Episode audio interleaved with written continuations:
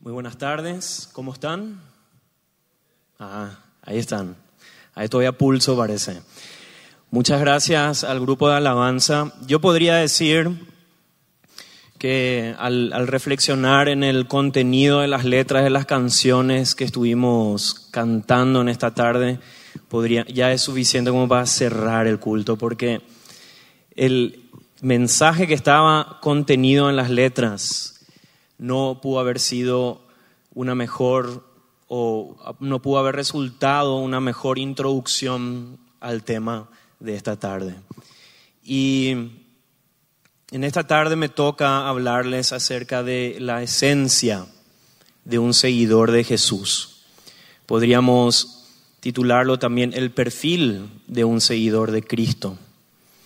Y vamos a leer una historia que se encuentra en los Evangelios y mientras tanto les pido que puedan abrir, buscar en sus Biblias físicas o digitales el texto que, vamos a estar leyendo y meditando en él juntos.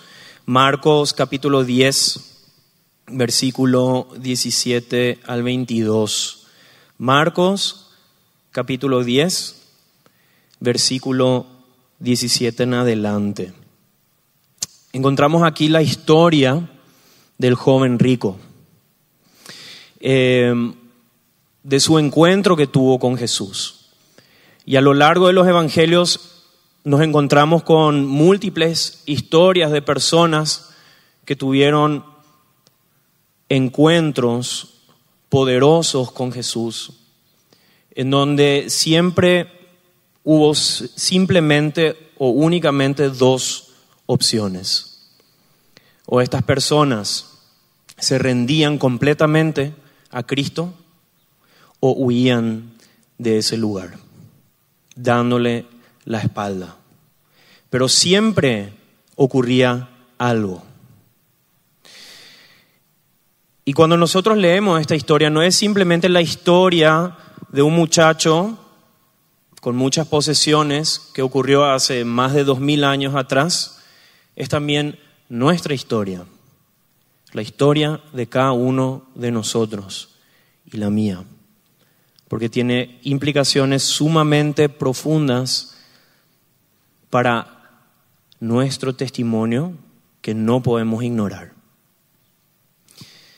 Y es un ejemplo de muchos cristianos del día de hoy. Muchos que dicen seguir a Cristo, pero en realidad no viven como si estuvieran unidos a Él. Muchos parecen tener una religión viva, una religión activa con Cristo, pero carecen de tener una relación verdadera con su Salvador. Entonces, vuelvo a repetir, ¿qué implicaciones tiene este relato para nosotros hoy? Y en eso vamos a estar meditando. Y aquellos que les gusta ver películas o series, sea cual sea la plataforma de su preferencia, están esas películas que cuentan historias desde diferentes ángulos, una misma historia desde diferentes perspectivas. Y hoy vamos a analizar, vamos a meditar juntos en esta historia desde tres ángulos diferentes, tres enfoques de cámaras diferentes. Así como las cámaras que tenemos acá que están transmitiendo en vivo, tenemos justito tres acá. Entonces vamos a analizarlo desde tres enfoques. Quiero, quiero leer el texto, si ya lo tienen ahí, eh, vuelvo a repetir Marcos capítulo 10, versículo 17 en adelante. Encontramos este evento de este joven que verdaderamente es una historia triste porque trata de un hombre que se creía perfecto, pero al mismo tiempo vivía con una insatisfacción profunda. Estaba vacío, estaba desesperado.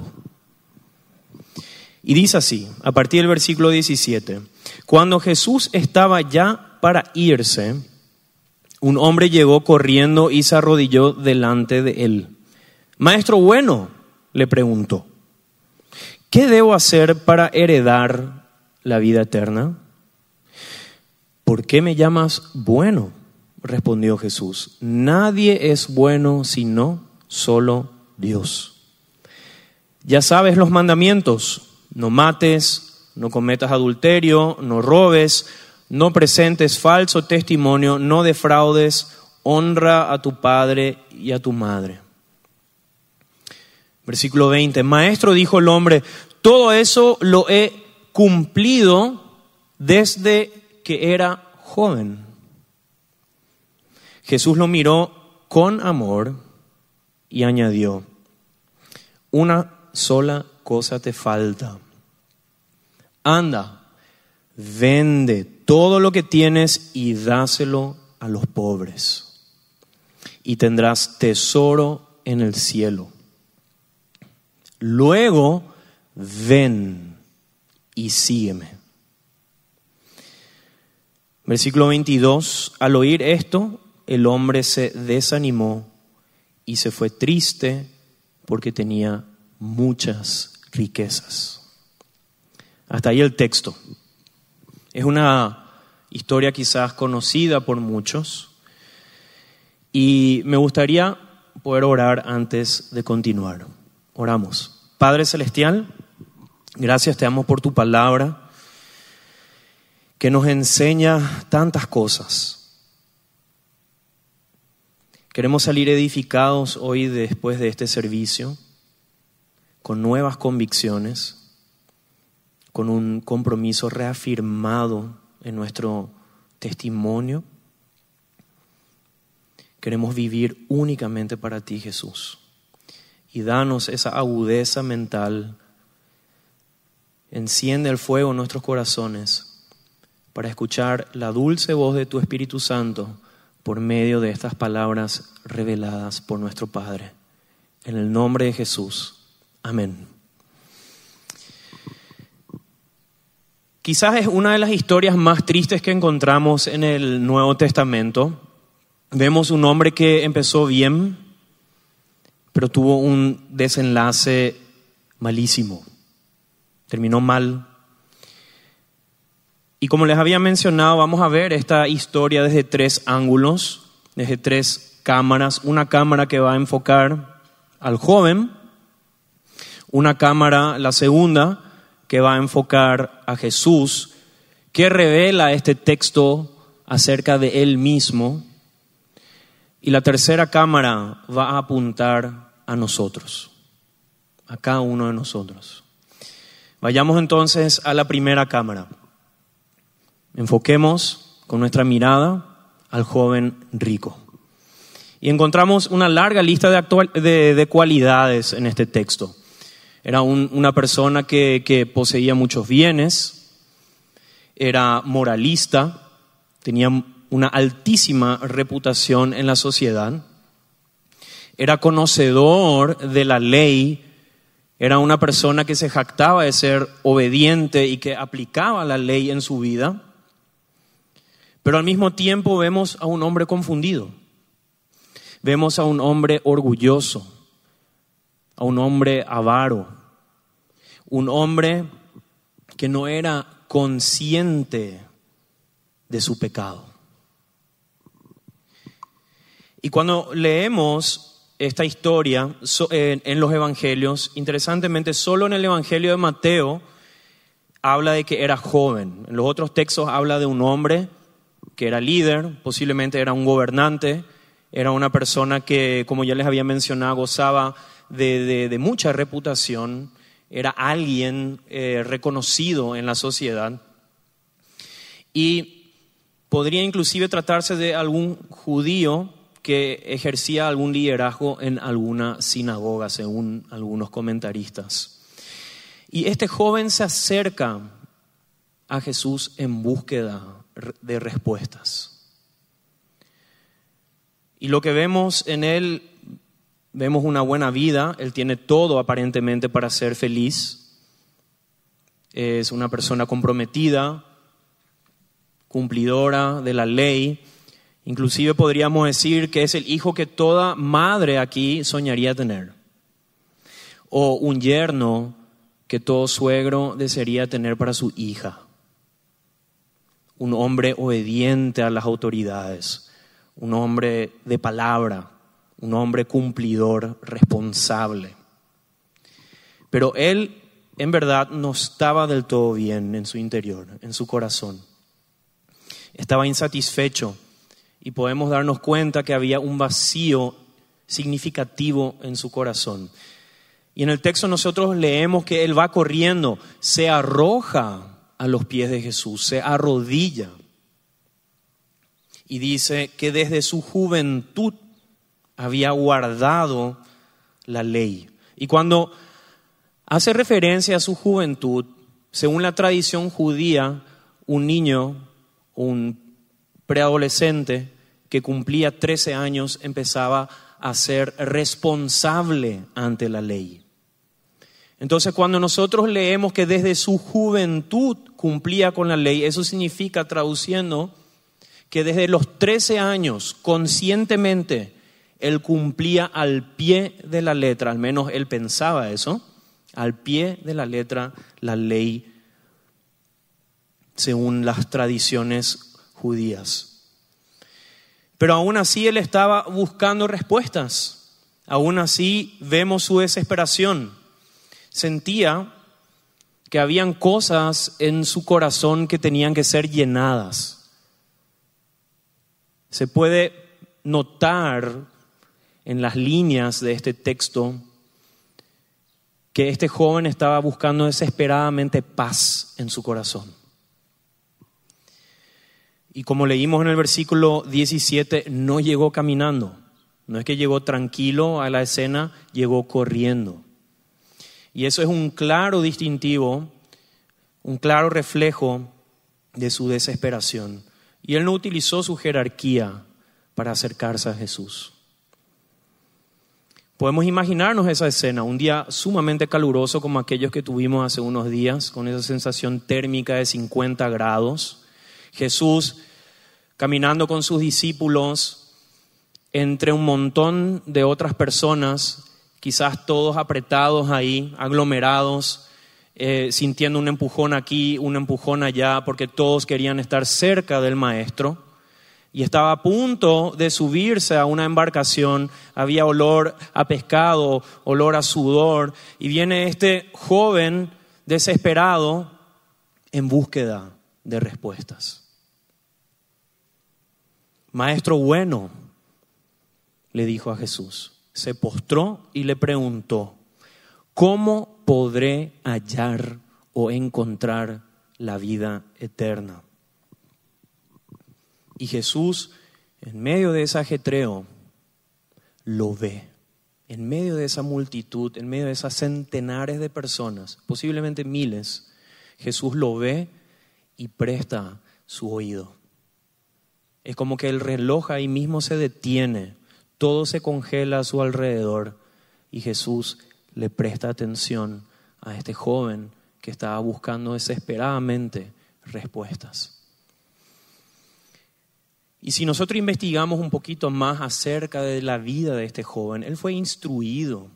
Posiblemente a lo largo de su vida, él pensaba que la vida tiene que ver con el hacer en vez de ser. Él a lo mejor pensó, como él tenía que trabajar duro para alcanzar ese prestigio, para alcanzar esas posesiones, él pensaba que a lo mejor tenía que hacer algo con sus propias fuerzas, con su propio mérito, para alcanzar la vida eterna, para alcanzar la salvación. Pensaba que eso dependía de él. Pero Jesús lo escucha atentamente y le dice, guarda los mandamientos. Y el joven le dice, pero los he guardado a todos, los he cumplido. Pero una cosa te falta. Y ahí es donde se pone difícil la situación para este joven. Se fue al mazo todo. La situación se puso color hormiga. Se le vino la noche a este joven. No era la respuesta que él estaba esperando. Nosotros leímos en el versículo 18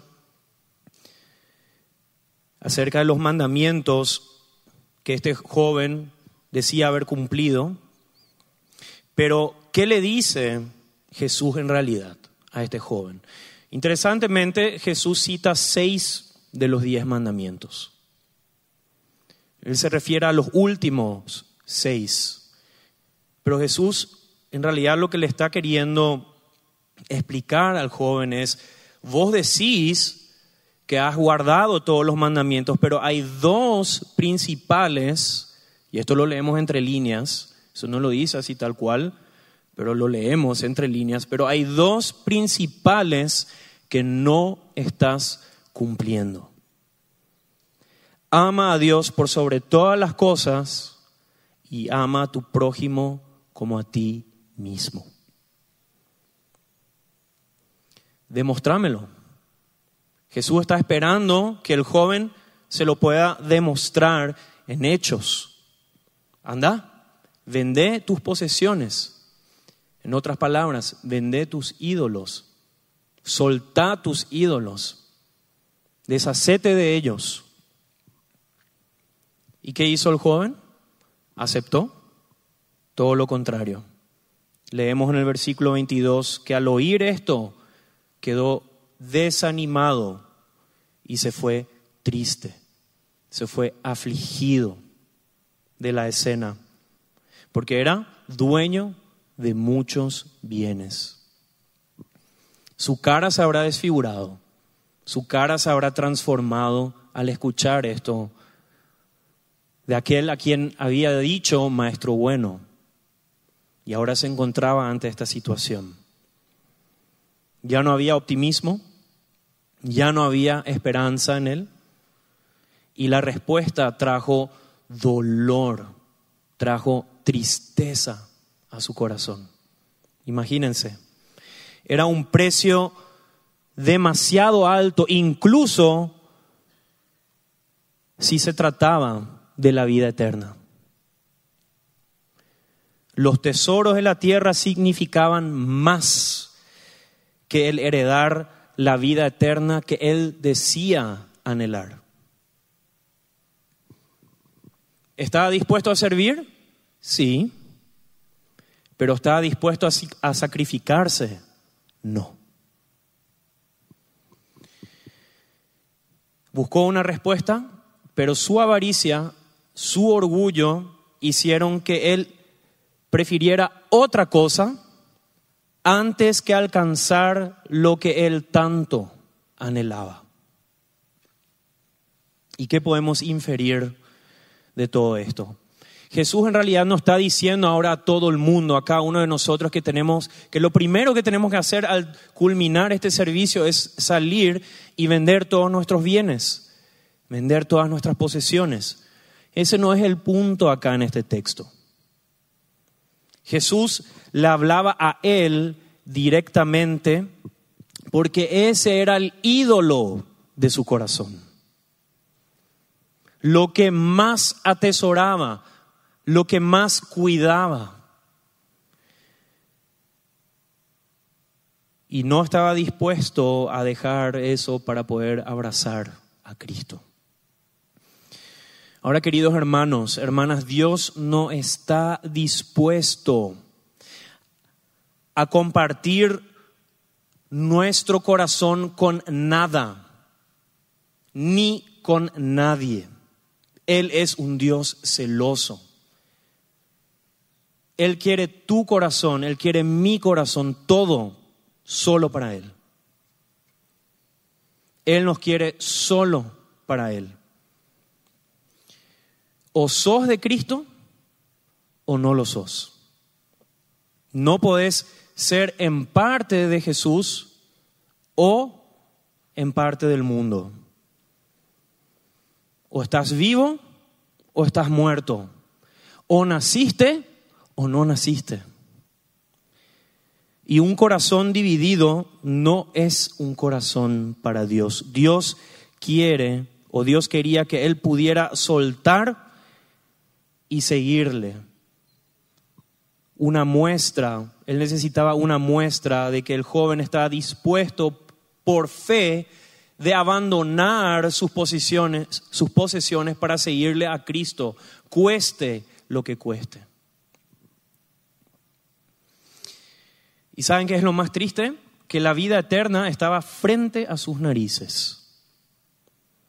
Estaba ahí para él, a su alcance, tan cerca, pero al mismo tiempo tan distante. Pero él prefirió aferrarse a sus posesiones. Y aquí quiero comentar, compartir una ilustración acerca de un joven pescador que estaba cruzando el río con sus redes, buscando, tratando de, pescar cangrejos de río. Y el río empezó a crecer y el joven no se dio cuenta y habían personas eh, a lo lejos que lo estaban observando y debido a la crecida del río, el joven ya no pudo regresar eh, a, la, orilla y empezó a desesperarse. Pero estaba tan aferrado a, a las redes que no quería perder la ganancia del día, pero tenía la posibilidad de agarrarse de una rama que estaba ahí cerca y la gente que estaba alrededor le gritaban a él, agárrate de aquello que te puede salvar. Pero terminó ahogándose porque no estaba dispuesto de soltar las redes. Dios nos dice, soltate de los ídolos y agárrate de lo único que te puede dar la vida eterna. En Mateo 6:24 nosotros leemos, nadie puede servir a dos señores. Y para este joven, sus posesiones eran sus ídolos.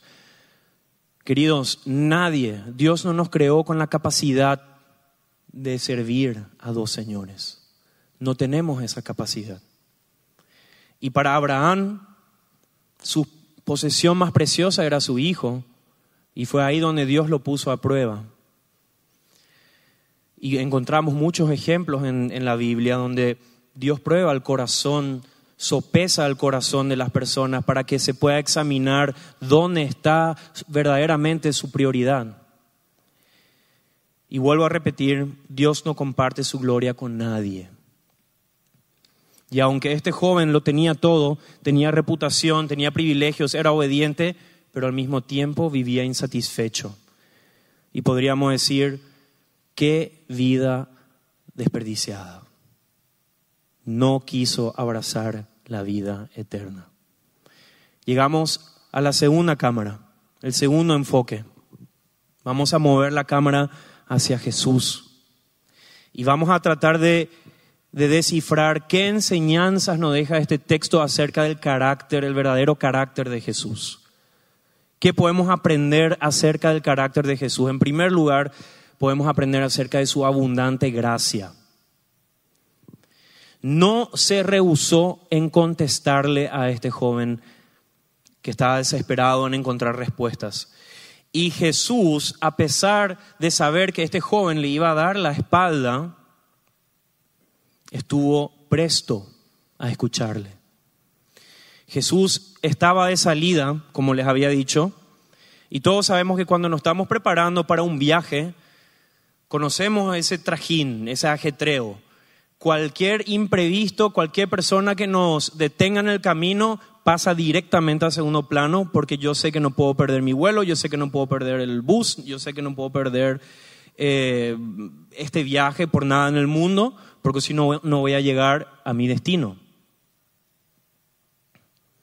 Y estamos hablando de que Jesús estaba de salida a punto de realizar su último viaje porque iba a ir de Judea a Jerusalén. Y nosotros sabemos qué iba a ocurrir más adelante en Jerusalén. No iba a Jerusalén para tener ahí un día de spa o pasar el tiempo en un hotel. Él iba a Jerusalén porque iba a dar su vida por nosotros en la cruz. Iba a morir. Y aún así, en todo este proceso, Jesús tiene la gracia de detenerse y escucharle a este joven. A mí me maravilla, no me deja de asombrar la gracia de Jesús, incluso para aquellas personas que van a terminar dándole la espalda. En segundo lugar, que podemos aprender acerca del carácter de Jesús, Él se revela como el Dios bueno. Cuando el joven se acerca a Jesús le dice maestro bueno. Y según la tradición judía no estaba permitido que las personas podían referirse de bueno al maestro porque esta cualidad era solamente dada a Dios. Pero en el texto nosotros leemos que Jesús le hace la pregunta, ¿por qué me llamas bueno? Y no es que Jesús no dice que Él no es bueno, pero lo lleva a reflexionar. Jesús es muy astuto y acompáñenme en este pensamiento. Jesús lo lleva a reflexionar porque le dice, si vos decís que yo soy bueno y solo Dios es bueno, entonces estás afirmando de que yo soy Dios. Y ahí Jesús lo acorrala a este joven. Y como vos estás afirmando de que yo soy Dios, lo que yo te digo que hagas es en base a mi bondad.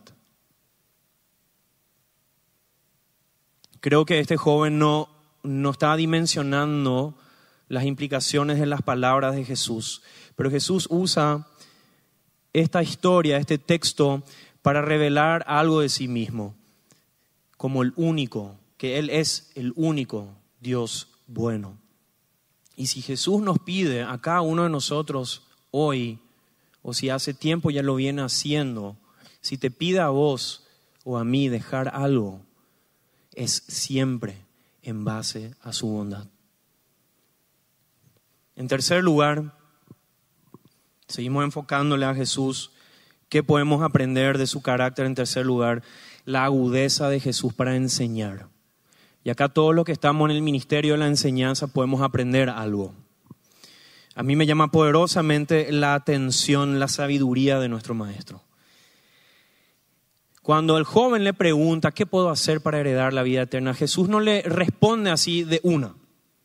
Él le quiere llevar al punto para que él pueda entender. Entonces, ¿qué hace Jesús? Realiza una serie de preguntas. ¿Has guardado los mandamientos? Y al hacer esta pregunta, el joven queda en completa evidencia queda completamente evidenciado. A ver si cumples con todos, si realmente has cumplido con todos los mandamientos. Cumple con el primero y con el segundo, que son los principales. Y Jesús, en su infinita sabiduría, le hizo ver al joven que había sido, no era tan justo, no era tan bueno como él pensaba ser.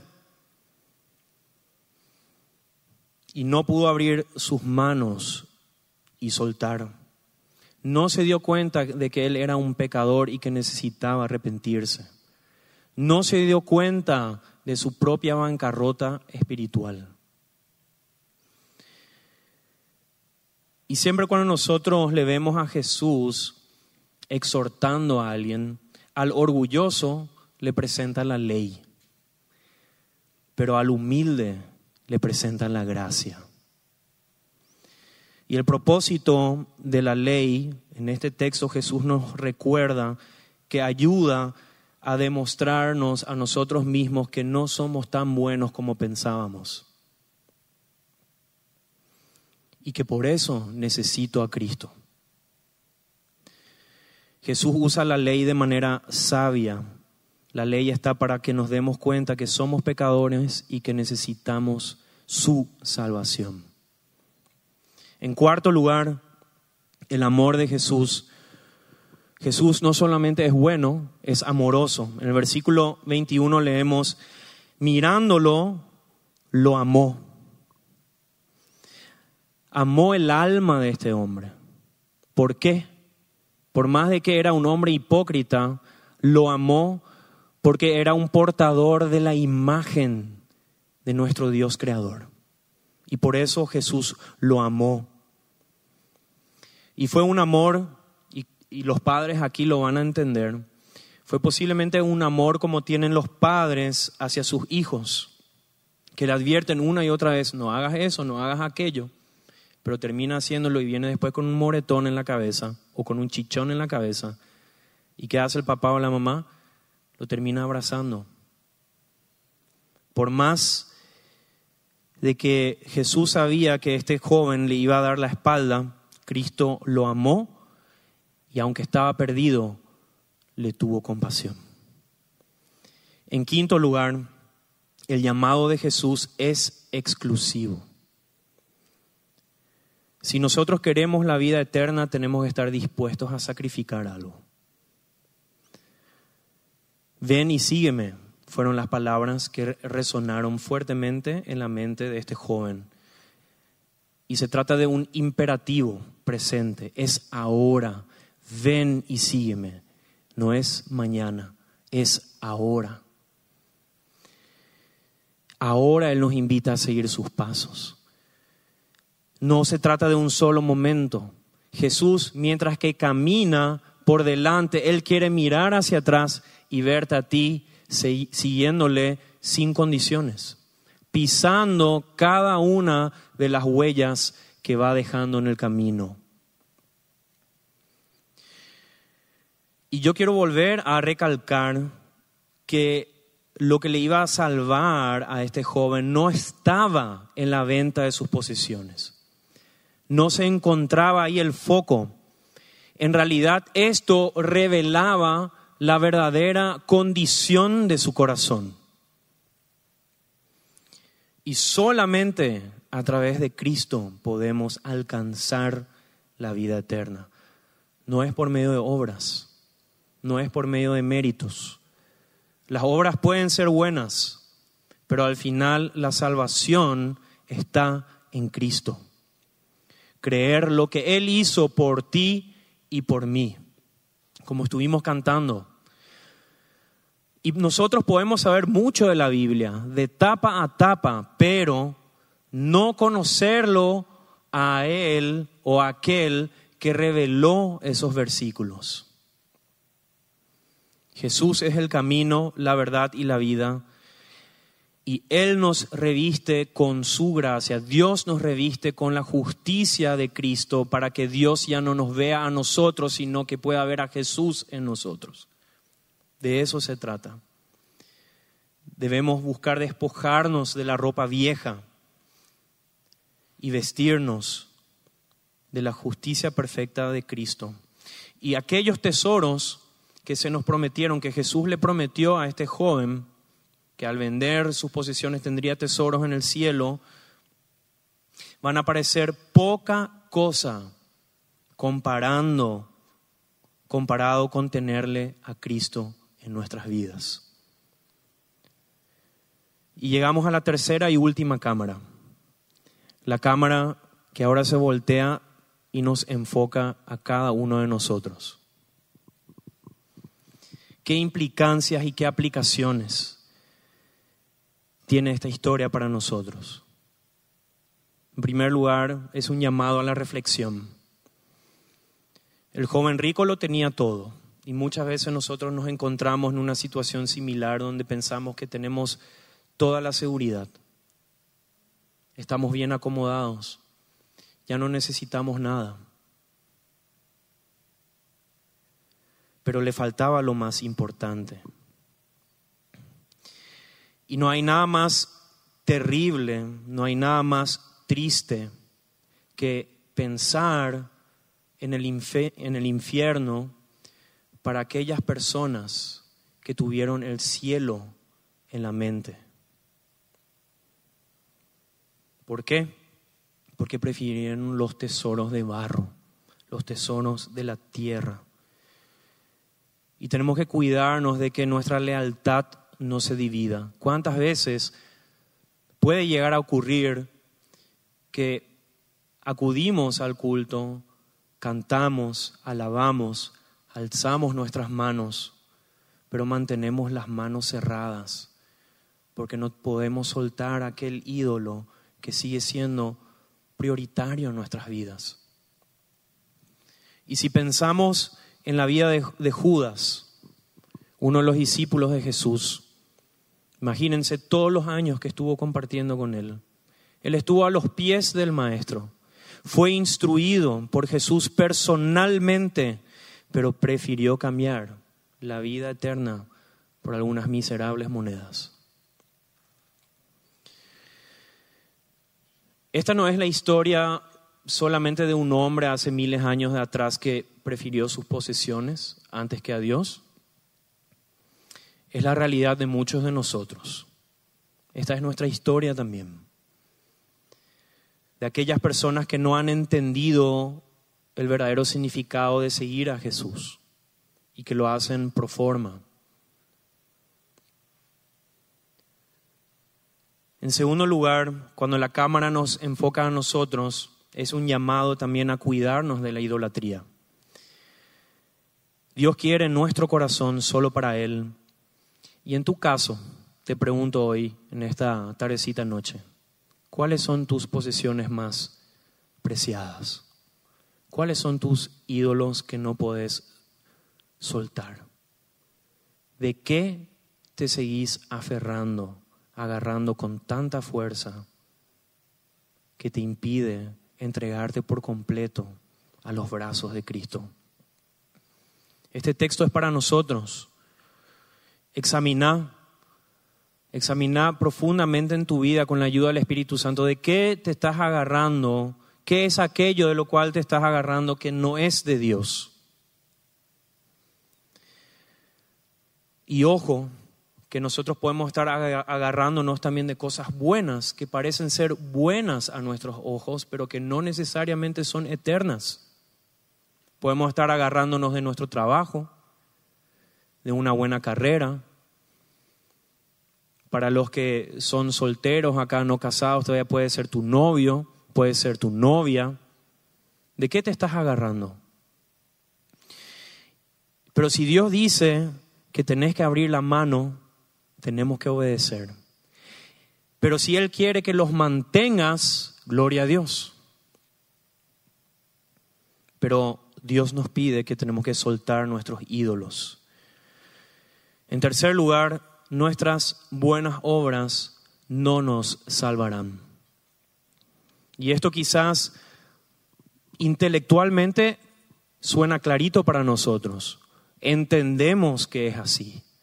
Pero muchas veces en nuestra vida, en la práctica, en nuestro testimonio como cristianos, ocurre todo lo contrario. Muchas veces de manera inconsciente, no nos damos cuenta. Y en este texto no puede ser más claro que la salvación es solo por fe. No podemos hacer nada para ganarla, no podemos hacer nada para obtenerla. Él pensó que podía ganar, el joven, que podía ganar el favor de Dios al cumplir los mandamientos. Pero se trataba de tener la fe que al despojarse de sus de sus posesiones, él podía ir a seguir a Cristo libremente. Pero el joven no lo entendió. Y tenemos que cuidarnos muchísimo como iglesia de la doctrina de la retribución. ¿A qué me refiero? A que si me porto bien, Dios me va a bendecir. Y si me porto mal, Dios me va a castigar. tenemos que entender que todo es por gracia. Y que si Dios, si realmente se iba a aplicar la doctrina de la retribución, creo que cada, ninguno de nosotros iba a quedar ileso. Porque en realidad no merecemos la gracia de Dios, pero aún así está dispuesto a derramarla sobre nuestras vidas. Y no se trata solamente de hacer cosas buenas de manera superficial, no arrepentirse y tener un corazón no cambiado, un corazón no transformado. Tenemos que ser como el hijo pródigo que corrió hacia su padre y reconoció y le dijo, Padre, he pecado. ¿Qué pecado oculto tenés en lo más profundo de tu corazón? Y Dios te dice, anda, vende tus posesiones, tendrás tus tesoros en el cielo y luego ven y sígueme. ¿Qué estás negando en tu propia vida dejar ir? Y en cuarto y último lugar, con esto concluyo, Jesús te está llamando a seguirle solo a Él, no a comandos, no a mandamientos, no a leyes. Jesús te está llamando a seguirle solo a Él. La vida cristiana se trata de Cristo, de traer gloria a su nombre, sin condiciones, sin excusas, sin pretextos. Requiere un crecimiento y un desarrollo diario a expensas de nuestra comodidad personal. Y vuelvo a repetir, caminar se trata de caminar sobre sus pisadas, perseguirlo a Él con un corazón encendido, con un corazón apasionado. ¿Y eso qué va a requerir? Un abandono absoluto. Jesús nos invita cada día a tomar su cruz, a caminar con Él. Y te quiero animar a que abras tus manos y que puedas apuntar al cielo con manos abiertas y un corazón dispuesto para seguir sus pisadas. Que el Espíritu Santo pueda encender en tu corazón un deseo genuino. Porque en Juan 17:3 dice, y esta es la vida eterna, que te conozcan a ti, el único Dios verdadero, y a Jesucristo a quien tú has enviado.